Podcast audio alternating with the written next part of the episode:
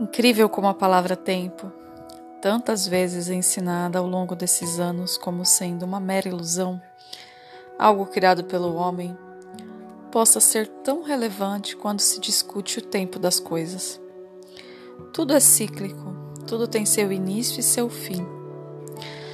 Buscar minha primeira lembrança não é algo fácil. Eu era uma menina igual a todas as outras. Adorava brincar com outras crianças, passeios nas sessões enormes de brinquedos e dias ensolarados na piscina. Nada diferente da infância de tantas outras crianças. A vida em Aurora do Sul era boa. Tínhamos o melhor e o pior em igual intensidade. Não é uma cidade fácil de amar.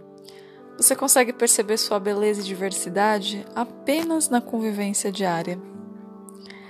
Brenda, venha ver a lua dizia minha avó que sempre, sempre que a lua estava ali visível no céu, eu sempre senti na minha alma infantil que havia um sentido na vida que não era nada daquilo que a gente vivia, que existia um mundo além do mundo.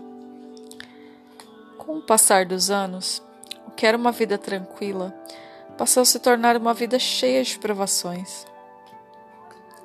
Não me recordo muito bem como tudo começou, mas eu sei que a minha mãe entrou em depressão e o casamento dos meus pais foi aos poucos naufragando. Meu irmão nunca foi um companheiro do qual uma garota esperaria de um irmão mais velho. Ele sempre teve muitos ciúmes. Ele nunca me aceitou na família. E hoje, após todos esses anos, eu reconheço que ainda não é algo de que realmente ele tenha superado. Aos trancos, a vida foi mostrando suas duras lições. Cresci com uma autoestima baixa. Minha mãe, no auge da loucura, voltou para sua terra natal e, após sua única internação em um hospital psiquiátrico, ela foi viver com minha avó e voltou a ter uma vida normal, longe da gente. Eu, como se espera de uma filha mulher. Sempre fui apegada ao meu pai. Ele sempre foi um exemplo de humildade e dedicação.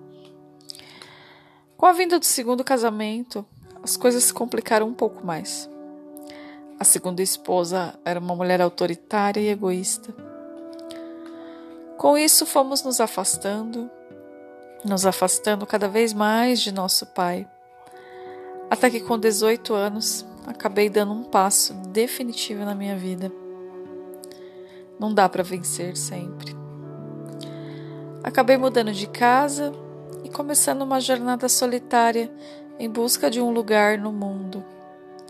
Ainda que eu não estivesse preparada para a vida adulta, tudo isso foi necessário para almejar um pouco de dignidade e paz, longe do antro de cobras em que eu vivia.